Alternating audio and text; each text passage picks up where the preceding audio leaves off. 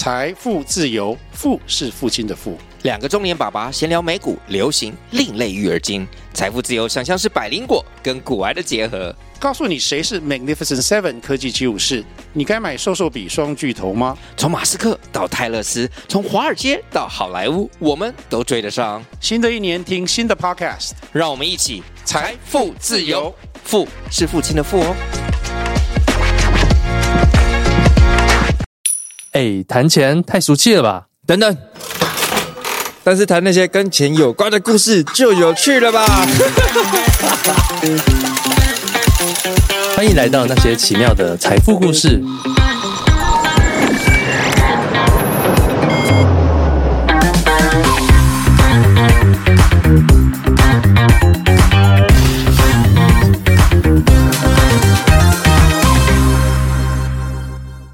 Hello，大家好，欢迎收听我们的《百万还债日记》第二集。Yeah. 好啦，那我们今天呢就要请 Larry 来更新他这将近一个月到底诶发现了什么新东西啦。来，请。哎，我先跟大家讲一下，就是上次我们谈到是收支状况的盘盘点这件事情，跟我自己在上次讨论中有有更新我自己对债务的想法。然后结果呢，我上次讲是一点多趴，我回去就确认了一下自己，就因为其实大家都知道最近在升息，虽然台湾跟的比较慢。没有升那么快，但是它还是在升，所以其实我是有感觉，说我每个月多还的钱比较多，但我没有想到多这么多，所以上次讲到是一点多趴，其实没有，我现在已经四趴多了，四趴了，哎、欸，差很多，它差是一趴跟四趴的操作空间完全不一样，因为我的印象停留在上次的那个，就是一开始借的那个时候的利率，已经已经 double 了，你知道吗？那那你现在多还，你现在你现在一个月要还的变多少了、啊？诶、欸，就是。原原本就是一万出头嘛，对，然后我现在就是多还一万嘛，我自己啦，啊、哦，对你个人，没有，我是说每个月，我们就讲每个月的还款金额差多少，应该要还的金额，对，差如你是讲说对比最一开始，对啊，对对对对对，差两千多块，哇，那涨了涨了二十 percent 哎，对啊，差两，而而且对，而且你是一万块变一万二，所以。对对对，比例蛮大的，算比例蛮大的，比例是大的。对，就是，但这这点我也很庆幸，当初我在借的时候，我其实是有注意这个风险。就是我，当然我现在本身上班族的月薪还 cover 得过来，所以其实是并没有到很影响。但如果回想起来，如果说是当时我是。满贷就是我贷到饱，然后可能又加一些杠杆的话，我现在大概爆掉了。然后贷你再贷你的各种薪水可以承受最大的之类之类的，就是 DBR 二二倍直接贷满这样，就我就我觉得一定爆掉，因为我相信现在这这波可能像你自己有房贷的，或是你身上有背这种正常金融机构的债务的，一定会非常有感的提升。有有，我知道，我我姐他们的房贷一个月大概多了快一万块了。对对对，嗯，对，所以其实我自己身边的朋友就是有房贷，他们现在就是基本上把所有的股票出清啊，或者说一些金融资产出清。那因为那些其实他们当初是有赚钱，他们很早就买了嘛，所以他出清是想要变成现金去让他的每月流水变成正的。嗯，就是后来现在股票出清还 OK 了，就等于是把紧急紧急预备金变多了。对对对对对，就是把那个杠杆再去去一点这样，去杠杆，所以这个。对，这是现在状况。那因为回到上次提到的结论，其实是说，哎，那我其实多的那一笔钱，每个月多的那笔钱，其实我可以尝试一些定期的投资，然后，嗯，也许它的获利是大于我还款的利率。但是现在发现，哎，干不对，我的我的利率其实挺高的，嗯，是它算高了，也挺高的，对，所以变成说我我现在的角色就会转向说。呃，两个月刚刚其实，在录之前有聊到，第一个是有没有机会再用转贷的方式把这个利率降下来，因为其实我这一年都有正常还款嘛。那那这个其实可能是有机会，这我还没有去研究，因为刚刚也才跟查理聊到。那另外一个是我这这大概两个礼拜都在尝试的是，呃，如果以上班族的角度来说，我没有其他的结案，或者说其他的副业收入是可以比较不影响在呃业余时间。可以做，然后可以增加自己每个月的收入的这个方式。对，我就是我刚刚想到，就是呃，因为你刚刚讲的利率问题，其实因为因为你现在变成说你还是每个月多还款，多还款，但也不代表说你就不能够继续上次讲的那个东西啊。对，就是说，就是说，因为上次是说，因为一趴太容易超过了，可是四趴就变成说相较比较不容易。对。对，只不过不过，因为以你上次一趴都犹豫的情况下，四趴就还是还掉，好像是 符合你的那个风险承受能力。对对，主要也是如果说要稳定超过五趴的金融商品，就我的认知啦，就是如果以几乎零风险，比方说放银行这种高利的活存，我觉得现在好像没有。有是有，只是你的本金不够了。对对对对，主要也是这个，因为我是很小额嘛，对，所以那反而去像上次阿璋提到的零零五零这种定期的，那等于说就是我要在确，诶，也不能说确定，就是它还是毕竟还是一个有波动的商品，所以如果我自己心里没整理好的话，直接去做这样的事情，嗯，对我来说是一个心理压力。而且而且零零五零，如果你是现在要定投的话。我又不建议了，上个月我很建议，这个月我又不建议了，因为我觉得近期的台股真的是涨太多了。对，我的那个、嗯、我的绩效回报基本上已经是等于是一年的回，超过一年的回平均回报。你报一下你的回报，报一下你回报。就是我我可能看一下，但我记得我记得是已经到，因为我是今年的，我是今年的一月，我是今年的一月开始投的吧？嗯，对吧、啊？那那理论上照，哎、欸，台股年化大概多少啊？七趴吗？六趴七趴，六趴吧，六到八趴，平平均年化六到八趴嘛，对啊。但是呃，我目前呃呃对，因为平均年化是六到八趴，可是我目前是半年，半年我就已经四趴了。不过不过当然，呃但呃哎，好像上个月更多，上个月我记得好像更高一点，好像这个月有稍微一点。不过呃我我只能说，因为现在整个台股已经已经它的那个跟因为因为我定投的时间是一月，一月那时候其实还算是。比较中低位，就是相较历史数据来说，所以现在去做定投的操作，我觉得回档空间有不小。就，但我不会说不能操作，我只是说要更久，只是说在这个要更久的情况下，呃，因为毕竟你是还款的期限原本是抓在两三年。你说我个人设定哦，你个人一年，但是它的期限是两三年，没有期限大概是五五六年哦，所以其实其实是挺长的。如如果我要我可以慢慢还，我会我还是会选择定投，因为如果五六年的话，我觉得五六年去抓到嗯去抓到一个高档去出掉的话还 OK，只是说那边说那到底什么时候出掉又是一个问题。对对，只要但是我就就是说我只要算到说我的报酬率是高过于可能高过于五趴。那相当于是、嗯、是不是相当于就是我的我这样子那个高于我高于这个贷款利率的时候去卖掉，等于我都是多还贷款啊、哦？你可以也可以，如果是可以也可以从这个角度来去算的、啊。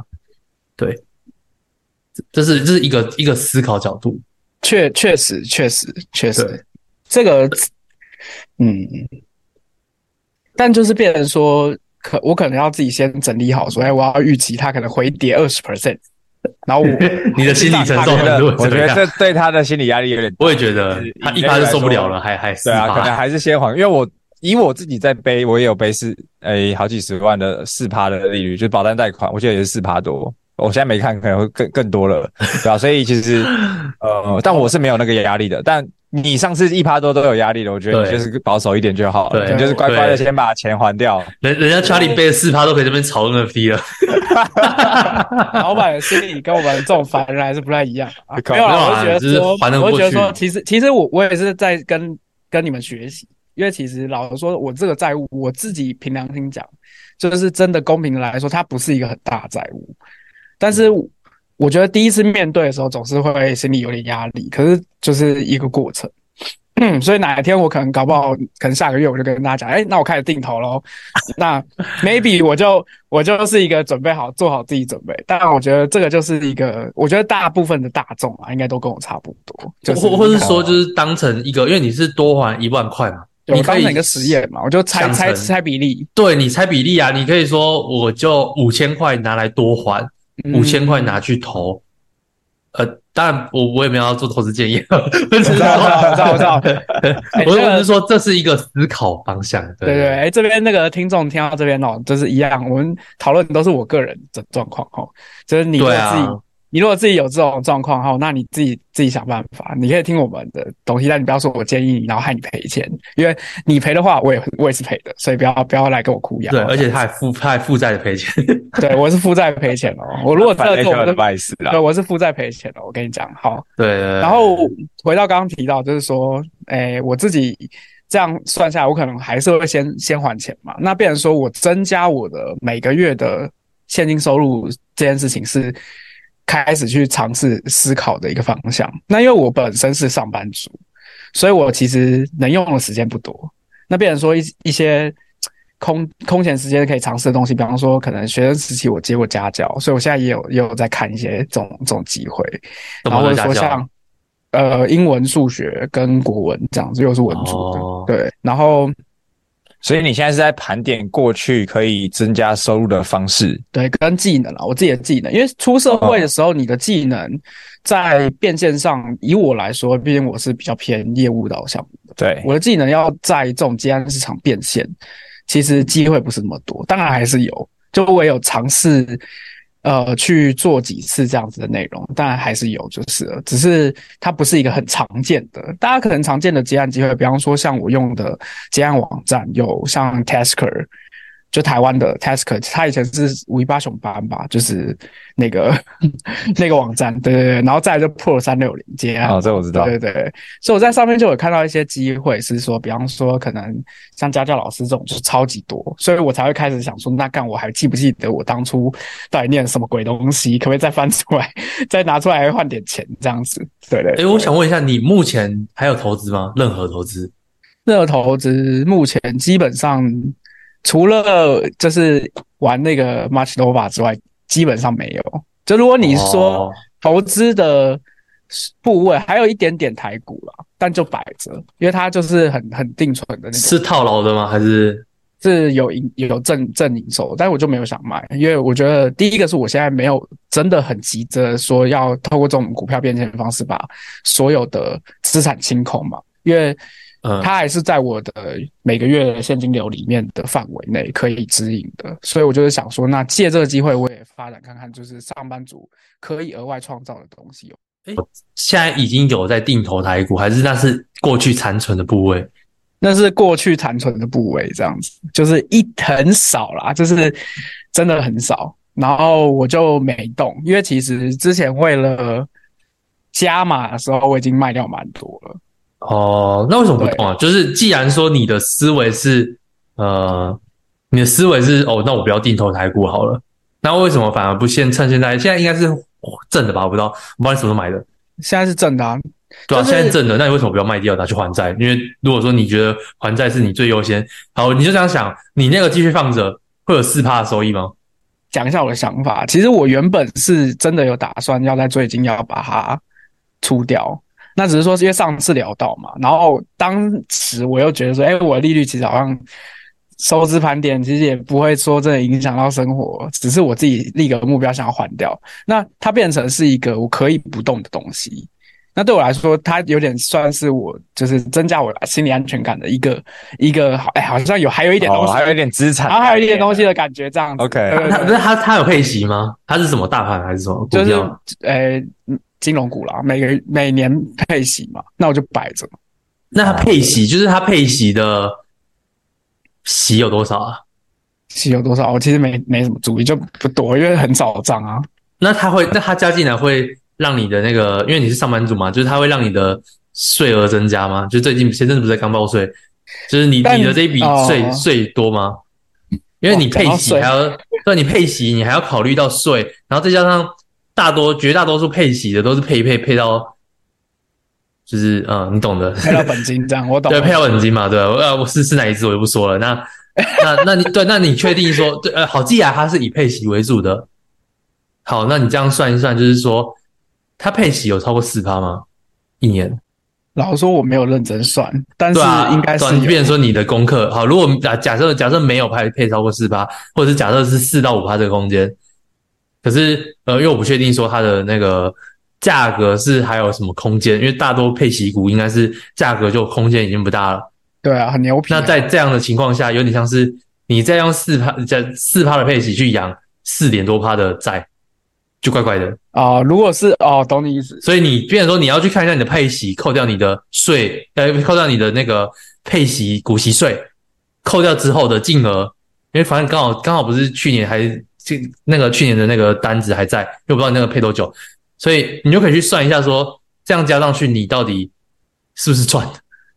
总不要你配配你抱你冒着股价会下降没有上涨的空间，然后去用一个差不多的利率去养那个债。那其实没有达到效果啊，懂意思，懂意思。哦，不会拉伤哎，我真的没想过这个问题。资产整合，资产整合，对对啊，你你对啊，你还不如说，因为它的它刚才概念比较像是我还有一点点资产，增加一点安全感。对，其实这个其实这个安全感在变现，就这个安全感对于你的负债利率来说，它如果只要还掉，搞不好可以降低你的这些焦虑跟不安全感。哦，就是反而是另外一个层面的思考啦。确实。应该说，在对于年轻人来说，配息都不是一个选择。对，因为超级你本金超少，根本就没多少钱。就是光去你去看零零五六跟零零五零的各种 PK，只是时间拉长，零零五六肯定输烂。对，对啊，所以你知道这个点来讲的话，你去看各种金融股，其实都是输烂。那那应该说，你如果说觉得怎么讲？因为我觉得蛮蛮奇怪的是，你手上握着一个金融股，然后你跟我说定投。台股会没安全感，金融股握着比较有安全感，是因为那个配息让你有安全感。那为什么？那还是说是台有台股让你有安全感？如果是有台股让你有安全感，那为什么反而去定投一大盘的时候会怕？没有不一样的是，定投是现在开始定投是我额外再多，但那个是摆着的哦，你懂吗？那个心理差距是这样，就我已经放着，然后没有动，然后它已经是我现在持有的东西，就我觉得是心理上的。那个落差有关，就是现在我要再多拿一点钱，嗯、对我来说，我可能会觉得，哎，是适合的吗？这样，嗯。但是你说，假设我把那个那笔钱，然后放成一个就是类似定投的逻辑，去把它慢慢的清掉，换成定投，呃，可能大盘指数、嗯、，maybe 也是一个方式。呃，我们先不谈换换股这件事情，这个先不谈。嗯、我先谈就是，呃，这也是我在 NLP 上面学到的一个。小经验就是说，其实那些烂掉的图片，你把它清空还是有一些钱的啊。Oh, OK，你懂吗？嗯、只是说，呃，当我今假设我今天是负债的情况下，然后我我我什么都不想，我我现在的优先就是我知道优先还债。那是不是那些呃，你可能还对他抱有一点，然后会突然飙涨？只是这个这个反而这时候就会变成一种侥幸心理，说这个图片会不会复活呢？但事实上是我，如果我现在的优先顺序是呃债务是优先，那是不是等于是债务才是你现在最大要做的投资？我把它当成投资来说，嗯，那它是不是你现在最核心的投资就叫债务？因为你现在还债，确保你一年可以还赚四趴了。如果你把它讲投资是，你现在还债等于你一年年化报酬率四趴，那那些残余资产会不会有四趴？我不知道，嗯，如果是从这个对比，然后说真的没有没有算的这么细过，就是像我刚刚开头讲的，嗯、我也是干回去看那个新闻，我才发现，哎，干涨那么多这样，所以我真的没有、啊、没有仔细的算，因为就像查理刚刚也说，就是如果我们这个年龄层，然后去选择一个配息的资产不够大的话，其实它真的有没有增加或者多少，其实不会真的会非常有感。就是你可能甚至那个那个金额小到你会觉得哎、欸、好像还好这样，所以就没有特别去看。但你刚刚讲这一段，我确实觉得回去可以再想一下。对啊，对啊，就是这这又是你的这个月又有功课了，每个礼拜都有这这一个月的小功课，就是去确认。我觉得第一件事情都是要好好的盘点资产跟负债啦，就是代表你没有盘点清楚。对，所以。我们问了之后，然后你又就又又回答不上。你看，你盘点到第二个月还没盘点清楚。这个这个这个真的是可以给大家一个借鉴的，就是就我原本很单纯的脑袋思考里面，就是想说，干了我收支盘点之后，我我还可以省那么多钱。然后收支比较像是现金流量表，然后你还有一张资产负债表。资产负债表，这个比现金流量表它是两个不同。然后你还有一个损益表，total 变损益表。这是财务三表，就是不管你用在公司还是个人，都是很重要的事情。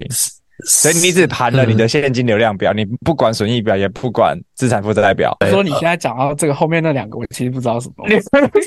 好，好，就反正反正你我们先不要，我们先不要讲什么表，就是你把你所有有放资产的地方列出来。啊，对，就是你，比如你台股有多少 NFT、加密货币，或者是各种，那它就是一个所谓的资产部位。然后再来的负债部位，就是你现在的信贷。然后看你还有没有什么几，比如说车车子啊或者什么的。那车子可能有些人会算资产，有些人算负债，因为看他可能有车贷、房贷等等。所以你就要去盘点说，哎，你的总资产有哪些？你的负债有哪些？然后现在整个 balance 下来是挣多少，或者是负多少？嗯，你才会知道你现在真实的。呃，资产水位在哪一个地方？对对，因为里面你要把其他资产包含那些图片，比如说图片好了，你就是一个一个去看，你就看现在还有没有地板价，还有没有人可以接 offer。对啊，你直接把它卖一卖算了，把把它就 offer 就送一送就算了啊，对吧？我我我是最近打算这样做了，在这边但蓝筹会在，就是有一些小东西，有有一些小的我可能就算了，因为没有我不我没负债啊，靠要。对啊对啊，我没有我我这种是我没负债，所以我那部分对我来讲它就是一个配置，但我知道我在干嘛。只是说你要做的就是说，比如说你有什么图片 NFT，然后你有呃加密货币，然后你有股票。我不知道你现在可能是三个啊、哦，还有 Match Nova 呃游戏的，那你就把这几个地方列一列，说现在这样子套现你可以套多少钱？嗯，那再决定说我要不要去做套现动作。比如说今天这些图片好了，我搞不好 Gas Fee 都套掉，就是 Gas Fee 而已，它可能套掉就是一两百块，那我就不会去套，还不如等它复活，搞不好还变一千块。哦，但如果说它套掉是有几千块，甚至破万。那在一个在对在一个在一个负债优先的情况下，我就会去做偿还负债的东西。当然，负债优先程度是看个人，这没有绝对的答案。嗯、然后再来讲到一个很重要的点，是你现在还有一笔很大的钱，就是你的 Match Nova 其实蛮值钱，你知道吗？是没错。你现在 Match Nova 里面有五只创世，对吧？对。我不知道你有没有生小孩，可能当做没生。没有，没生。那一只现在将近五 BNB，你现在有二十五 BNB 哎。你的 B N B 比查理还多哎、欸，差多少？二十五 B N B 乘以两百好了，五千两百。你现在你现在有五千二十万呢、欸？你现在有你现在光 Match Nova 就有十五二十万了，而且这是这几乎是尽力了，哎，不，这已经是尽力了，因为你已经回本。是现在出就有就出得掉。你现在出的一段，你现在你你不用挂挂五，你给我挂了，你刚刚看地板价四点七左右，你挂了四点五、四点六。其实你有一大笔资产，你不一定要玩。呃，不一定要继续赌他那个，因为因为我我有呃，我不知道，因为我在我的那个 Match Nova 的社群就是说，其实如果说真的缺钱或者是没有打算，呃，怎么讲？我觉得现在是一个很安稳出货的时机，就你可能或许说你想要等到空头代币什么的，但空头代币之后多少什么的，其实不好推测啦，对啊，不好推测。那而且在而且在一个负债优先的情况下，我还要去赌那个空头，还是说？呃，我要趁现在大家要领空头的时候去把它出掉啊！这是一个，这就是人性呐、啊，没有，这是一个对我，因为不得不说，还是有一些一定会有一些贪的成分，就是在预期说它会不会更高更高，那就看你说你觉得你的优先程度是哪个？对啊，这个就是你盘点完资产之后，你就会发现说，哎，怎么突然这边多了一大笔？就是它不是，你就是你可能假假设你现在负债一百万，那你发现说。你这里的游戏里面，你就可以弄出二十万来了，你就可以立即还掉。你直接少了二十趴的负债了，你这二十变八十，你你看你这掉，搞不好又少二十万。你这上班可能要上个四五个月以上才存得到。对啊，假设你一个月还两万块，你要十个月，你等于抵一年了。你今年不用做，不是不用做事，白嫖了一年的时间。对，你白嫖一年时一年还债时间，而且你可以瞬间让你的这个这个心理压力变低，心理压力变更低。对，而且这是在一个你确保这笔钱是赚到，当然后面越多越少，越多越少，我真的不知道，这这真的没办法预料。那或者是说你也不要，对，或者是说你也不要，你也不要全清，你五你就是清了四只创世，留一只创世，保留一些贪婪的空间，对不对？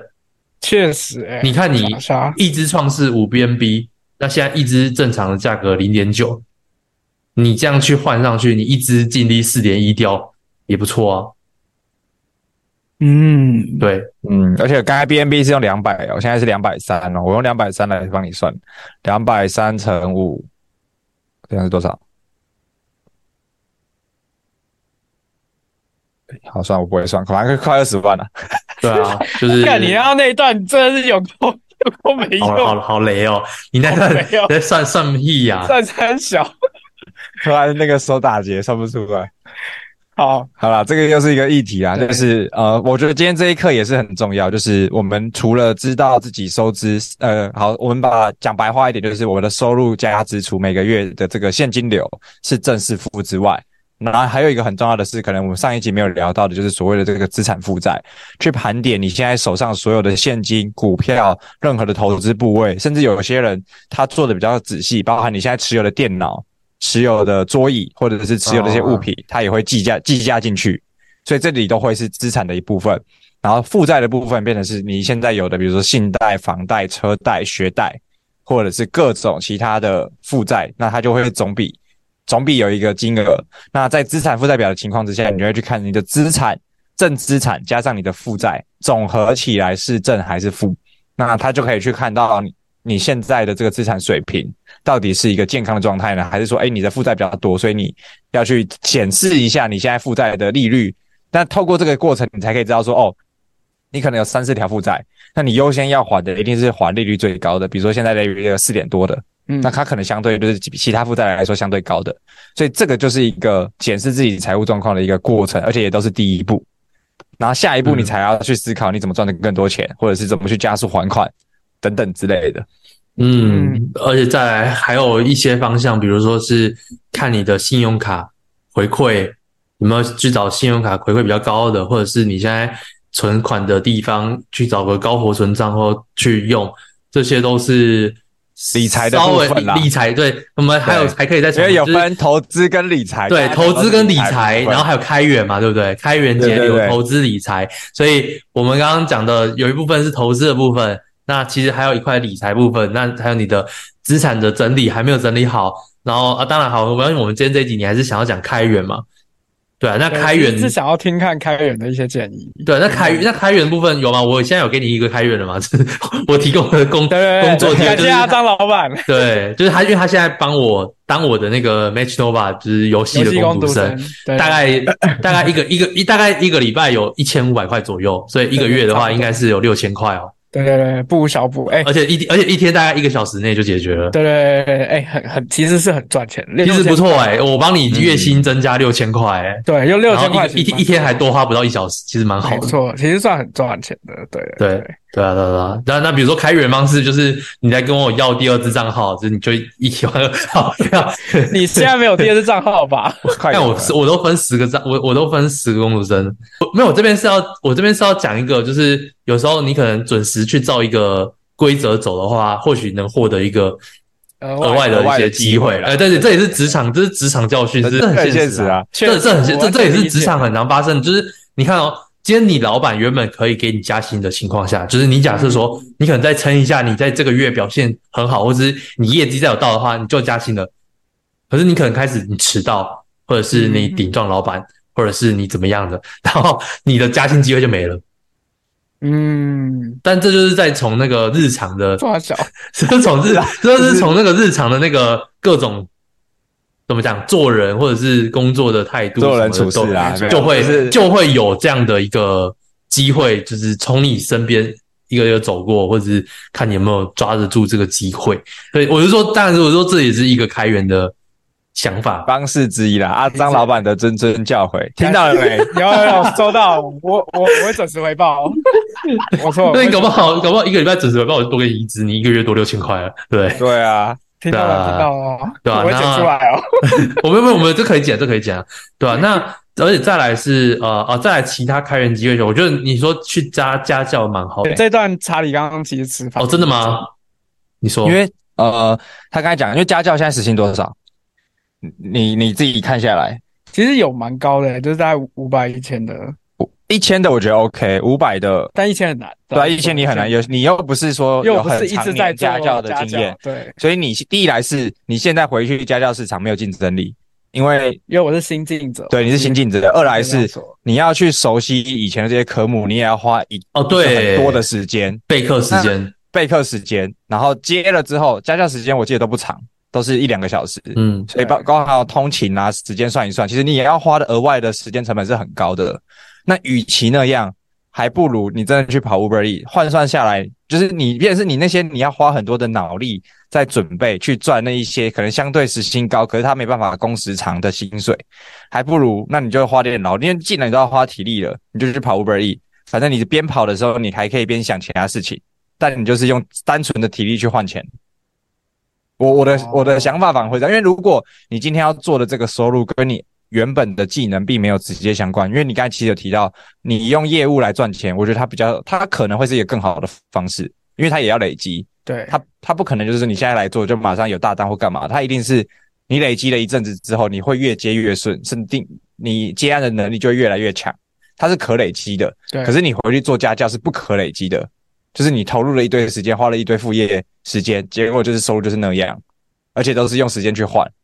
所以，与其这样，你没办法思考其他事情，你的精力又会变超级超级差，还不如你就是跑 Uber 当休息，然后你一样用体力换钱，哦，但只是要注意安全。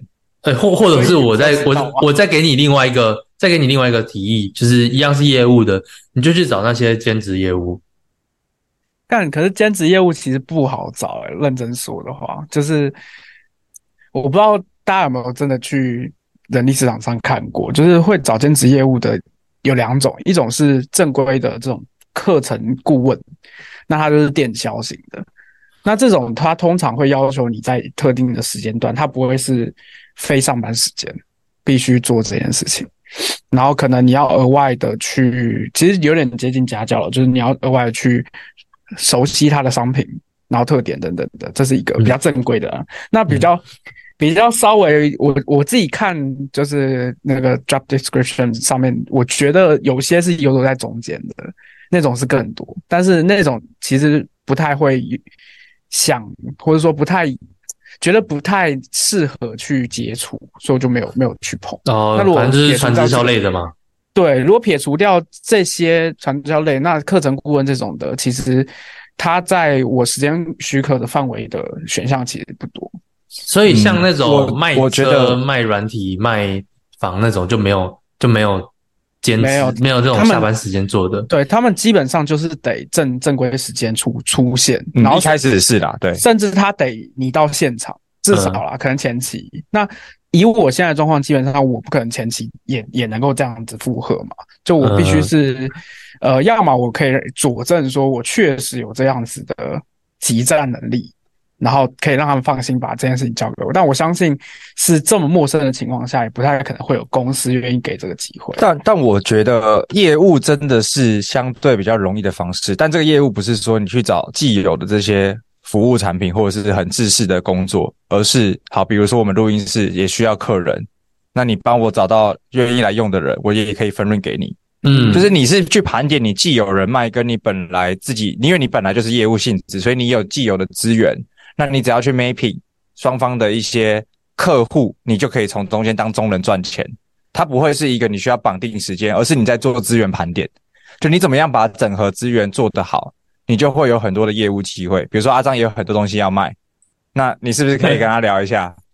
就是你也可以帮他找到，当然他可能是直接对 C 端，所以不见得这么的直接，但你也可以找到，就是诶，确实对于你来说，只是 bundle 一起在你的本业去卖的。或者是好，你本来就是有这些人脉跟这些资源，你去找到相关的产品，然后从同时再协助去销售，哦，这个东西就可以累积。我觉得像是你去帮 Charlie 卖包，就是包月的录音室啊，包套的录音室啊，然后给他抽成。对啊，对啊，对啊，这个是超级，这个对你来说，你有比如说我们节目制作人的身份，啊、那之类的，相对的，你要接触到这些人是也比较有机会的。对。那我们要分这个润，我们也开心啊，因为大家都一起赚钱。对啊，你你帮他带一个固定客户，他也赚钱，他分一些，他绝对 OK 啊。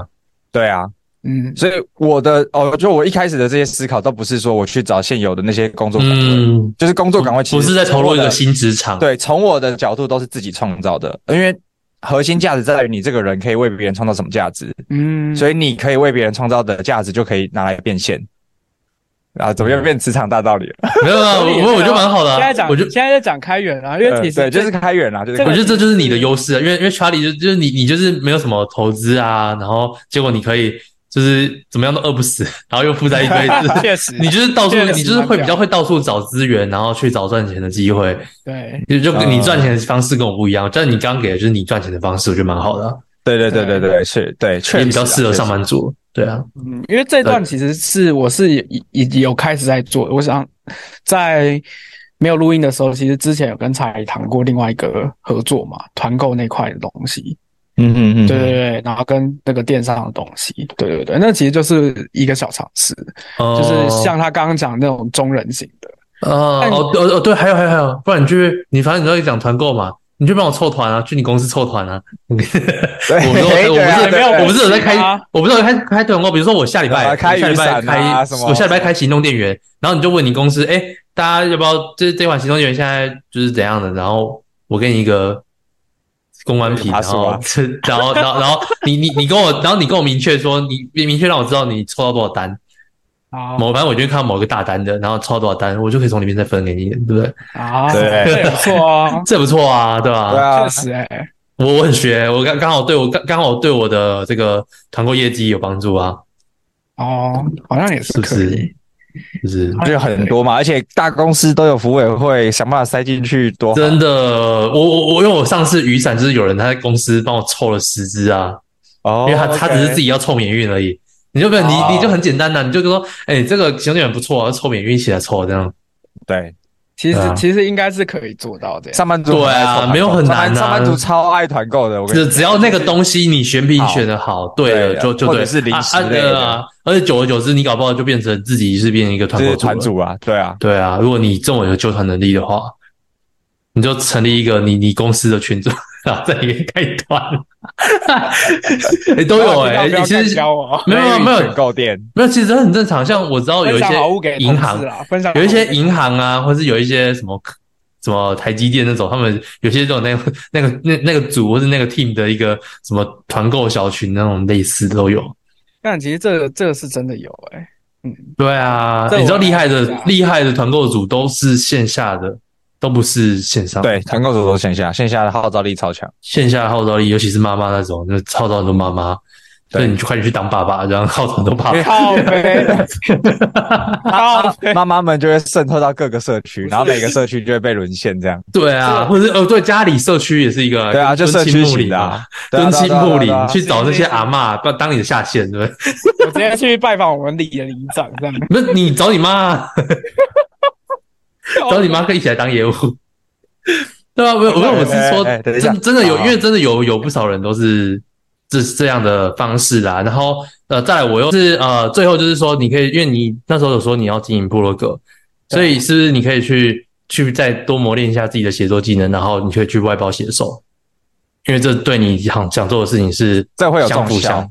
相辅相成的外包写手什么意思啊？就是就是去当外去接案，对，当外包写手去接案。比如说你是，比如说我我就找工程师去帮我写一些软体类的外包，软体类的这种文章，那就可以有一些稿费，而且这这个技能或是这些作品，呃，我但作作品有时候可以公开，有时候不能公开啊。只是说这些东西，这这个技能是对你想做的事情是有帮助的，而不是单纯 Uber Eats 或者单纯家教这种完全淤泥巴跟你打不着。没错，没错，赚钱对，所以我们要去接案，或者是我们要去赚零用钱，也最好是对你接下来的一些小规划有帮助，这是最棒的状态。嗯，懂意思哦，这样子我就想到一些其他的东西。没错，所以就我觉得在开源，呃，真的要聪明的开源啦，而不要劳心劳累，花了一堆精力，然后花了很多体力去换到那些薪水。我觉得那个真的是没办法累积，所以我觉得后面。呃，给听众朋友的一个建议或者是分享啊，就是把所有的事情，每一件事情都能够累积串联起来。就像刚才阿张讲的，Eric 本身有写文章的需求，那如果你持续锻炼这个技能，锻炼到一定程度，你可以开始帮别人写，那其实就可以除了你自己流量可以慢慢累积之外，你也可以先透过这个技能的养成，然后变现，那它就会是一个比较好的飞轮。所以每一个人在评盘点自己要开什么源的时候，先盘一下自己哪有哪些资源，以及自己想做什么。那我觉得它把它结合起来，会真的比较相辅相成。嗯，对，就是你可以谋长期的利益，不要看短期的，就是短期的那个金钱。嗯对，你可以可以，你花很多时间，你可以有短期的收入，可是长期你做不久，因为你会越来越累，你会累死。懂对对你对，所以我觉得这是最后给大家的建议啦。那好，这今天这集真的是录太久了，因为 莫名其妙延伸太多东西，那我们就下期节目见了，好啊，大家拜。拜。